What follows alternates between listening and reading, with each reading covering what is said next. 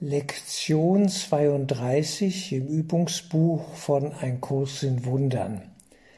Ich habe die Welt erfunden, die ich sehe. Heute entwickeln wir das Thema von Ursache und Wirkung weiter. Du bist nicht das Opfer der Welt, die du siehst, weil du sie erfunden hast. Ich steige hier gleich ein mit den Hintergrundinfos. Es ist ein seltsames Wort, ja, erfinden, aber erfunden, wir haben sie selber in unserem Geist als eine künstliche Welt erdacht, erfunden. Wir haben sie uns ausgedacht. Aufgrund des, der Wahnidee der Trennung in unserem Geist, ja, unser Geist ist infiziert mit der Idee der Trennung, der Abspaltung von der Quelle, fallen wir aus der Möglichkeit heraus, dass wir mit Gott erschaffen können. Wir erschaffen nicht mehr, sondern wir machen. To create oder to make, das ist die Frage. Das Kreieren, das Erschaffen, ja, das schaffen wir nur im Geiste, in der Verbindung mit der Einheit in Gott mit dem Vater als der Sohn.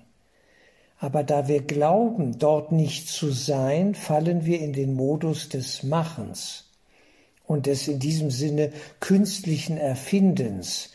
Also in gewisser Weise ist die von uns erwählte, äh, äh, erlebte Welt, die wir mit unseren fünf Sinnen als bestätigt sehen, von uns gemacht und erdacht. Sie ist unsere Projektion. Das ist wichtig, das zu wissen, sonst versteht man hier die Übung nicht. Ja?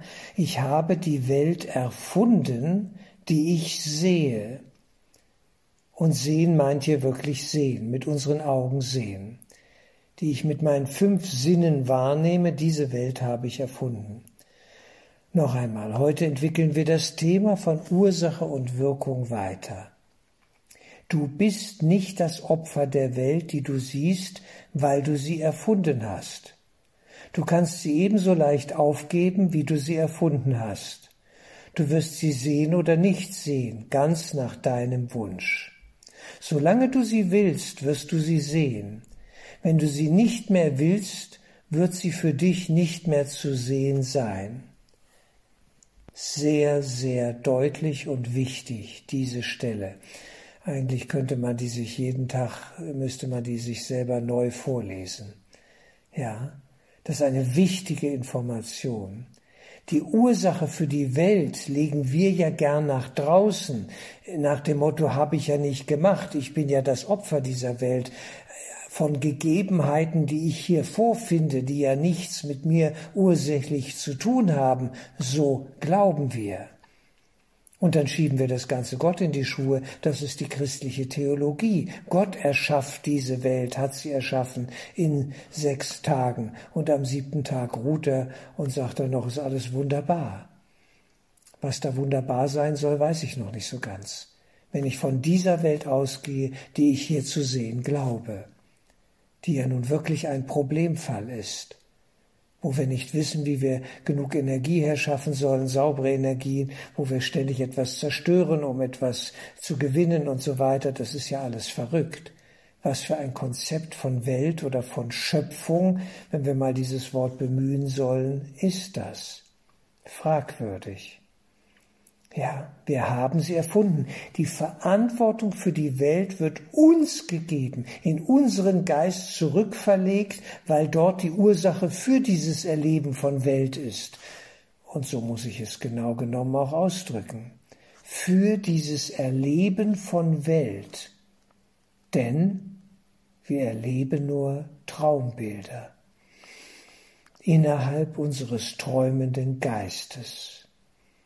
Wir könnten auch sagen, ich habe die Welt erträumt, die ich zu sehen glaube, in meinen Träumen. Das wäre genauso korrekt. Du kannst sie ebenso leicht aufgeben, eben wie einen Traum, wie du sie erfunden hast, wie du sie für dich gemacht hast, in deinen Bildern, in deinen Fantasien, wie du sie wirklich gemacht hast, für dich, subjektiv wirklich, aber nicht absolut wirklich im Sinne der reinen Wirklichkeit des höchsten Geistes, Gottes, in dem wir sind, als sein Geschöpf und Mitschöpfer, wenn wir auf dieser Ebene uns wieder einfinden. Und zugleich sind wir dort auch und sind abgespaltene, haben unseren Schwerpunkt verlagert in die Traumwelt, in die Traumebene, der Fall, die Fallbewegungen, die wir mitgemacht haben, die der Preis sind für die Idee von Trennung, die logische Konsequenz. Wer sich abtrennt, wer sich isoliert, ist isoliert und erlebt Isolation, Einsamkeit, Mangel, Hunger, Bedürfnisse. Ja, die, dieses, dieser Kampf ums Überleben, das hat mit Schöpfung nichts zu tun. In der Schöpfung des reinen Geistes gibt es keinen Kampf, keine Angst, keine Not, keinen Mangel. Aber offensichtlich erleben wir das ja hier in dieser Welt, die wir in diesem Sinne gemacht haben als Traumbilder in unserem träumenden Geist. Mehr ist es letztlich nicht. Du kannst sie ebenso leicht aufgeben, diese Traumwelt, wie du sie erfunden hast. Du wirst sie sehen oder nicht sehen, ganz nach deinem Wunsch. Solange du sie willst, wirst du sie sehen. Wenn du sie nicht mehr willst, wird sie für dich nicht mehr zu sehen sein. Das ist ganz entscheidend, dieser Satz. Was wollen wir? Ich lehne die Frage ab, die manchmal mir gestellt wird, ja Reinhard, woran soll ich denn nun glauben? Das ist eine verrückte Frage. Die ist irrelevant. Was heißt denn soll? Wer, wer gibt denn das vor? Am Ende des Tages ist unser Wille gefragt in dieser einen zentralen Entscheidungsfrage. Woran will ich glauben? Möchte ich eine liebevolle Welt, in der alle mit allen verbunden sind und einander im Geiste dienlich sind, hilfreich sind füreinander und im höchsten Sinne vereint dann auch in der letzten Stufe vereint mit dem Vater als der eine Sohn? Will ich das? Was will ich? Naja, dann kommen die Argumente. Ja, so einfach kann es doch nicht sein. Wenn ich das wollte, was nützt mir das, wenn ich das will? Na, das nützt mir eine ganze Menge. Danach gestaltet sich mein Weg, mein Denken, mein Fühlen, mein Erleben. Denn all das, was ich da erlebe und denke und fühle, ist ja die Spiegelung dessen, was ich im Innersten entschieden habe. Wir haben uns entschieden. Wir wollten diese Welt erleben, die wir hier erleben, zu erleben glauben. Und schwupps, da ist sie. Und nun klagen wir? Was soll das? Dann müssten wir uns neu entscheiden. Es geht um eine Entscheidung. Da mache ich nicht mehr mit. Ich will diese Welt überwinden.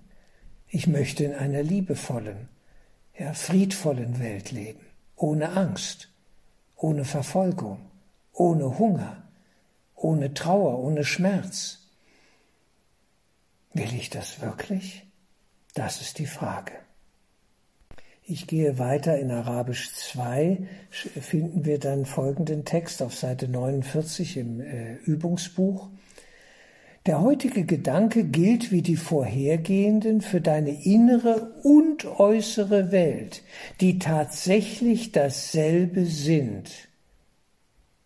Da du sie jedoch als verschieden ansiehst, werden die heutigen Übungszeiten wieder zwei Abschnitte umfassen. Einen, in dem es um die Welt geht, die du außerhalb von dir siehst, zu sehen glaubst, könnten wir sagen, und einen, in dem es um die Welt geht, die du in deinem Geist siehst, also die Innenwelt.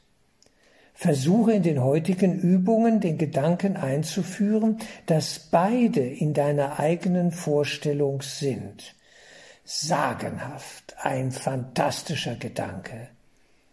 Beide sind in unserer eigenen Vorstellung. Ja, die Außenwelt wie die Innenwelt. Es ist am Ende des Tages ein und dasselbe. Und wir machen diese Unterschiede und sagen, das habe ich ja nur gedacht. Ich habe es ja noch nicht gesprochen durch meinen Körper. Ich habe es ja noch nicht niedergeschrieben. Ich habe es ja noch nicht vollzogen in einer Tat, ja, dingfest gemacht. Nein, nein. Gedacht ist schon akzeptiert und angenommen.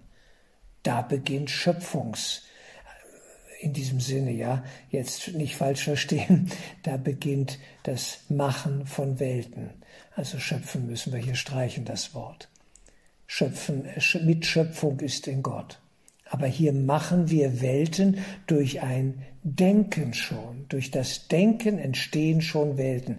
Sonst würde die Autosuggestion, autogenes Training, sonst würden alle diese Dinge ja nicht funktionieren. Allein wenn ich denke, ich liege da auf einer Matte und, und mein Körper wird schwer und es entspannt sich alles und die Muskeln und so weiter, das hat ja schon Wirkungen auf den materiellen Körper. Nur diese Gedanken. Wir wissen von Sportlern, die äh, nach einem Unfall eingegipst liegen, ja, da im Krankenhaus die Knochen gebrochen haben. Wenn sie sich nur vorstellen, dass sie jeden Tag 30, 50 Minuten, es braucht gar nicht so lange, intensiv joggen, nur als Bild in der Vorstellung, bauen sich die Muskeln nicht ab oder nur wenig ab. Das hat eine Wirkung. Der Geist beherrscht die Materie, ja, er bringt sie hervor, er projiziert sie und kann sie beeinflussen. Der Placebo-Effekt. Wenn ich eine Information im Geist für wahr halte und ein Medikament bekomme, ja, äh, bei dem mir gesagt wird, das wird jetzt Ihre Pulsfrequenz erhöhen, Sie kommen, bekommen einen schnelleren Herzschlag und eigentlich geben die mir ein Beruhigungsmittel und da wird's, müsste es langsamer werden. Wenn ich die Information des schnelleren Herzschlags glaube und für ernst nehme, dann erlebe ich das.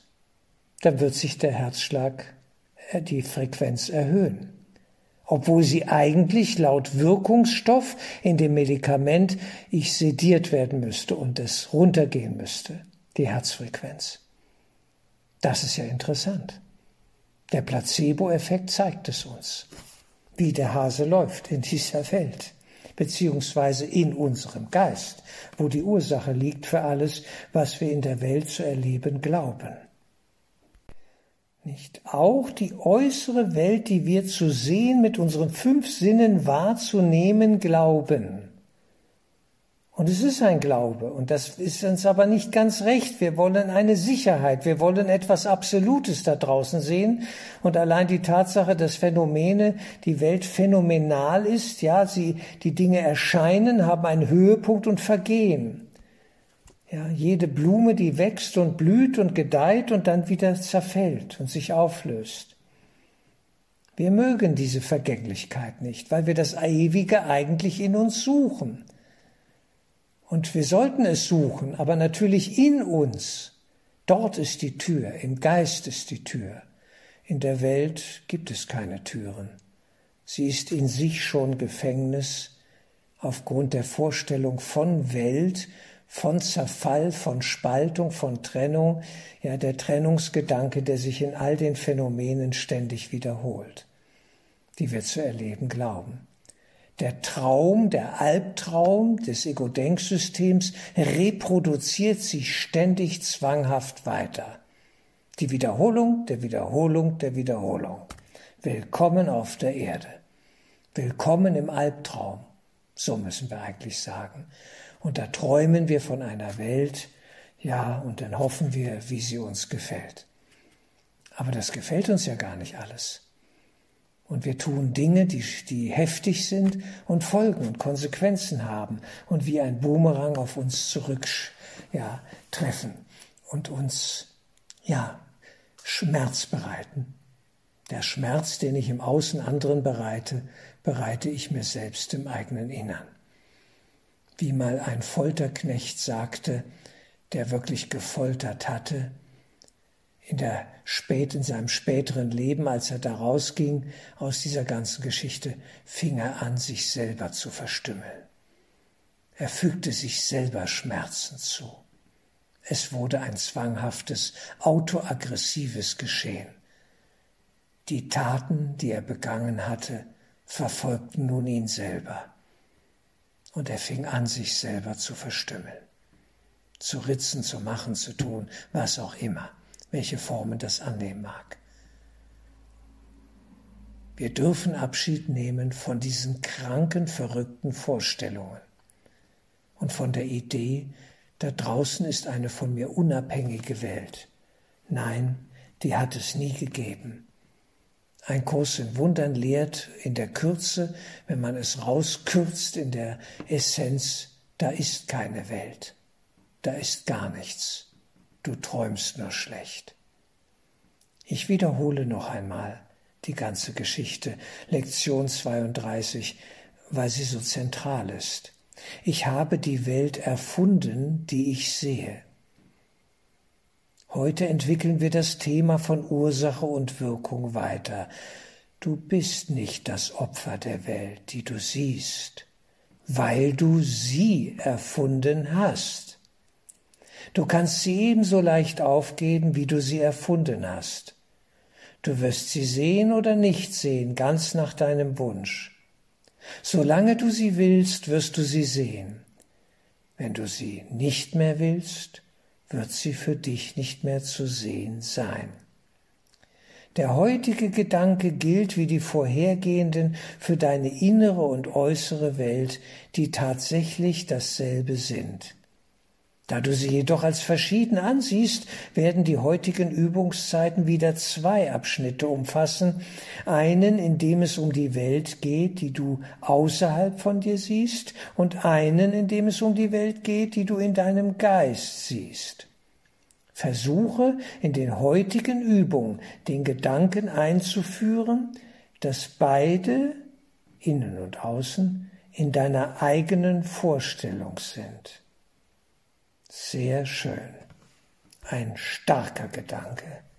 Ein völlig neues Konzept, das der Wahrheit wesentlich näher kommt. Alles passiert in unserem träumenden Geist.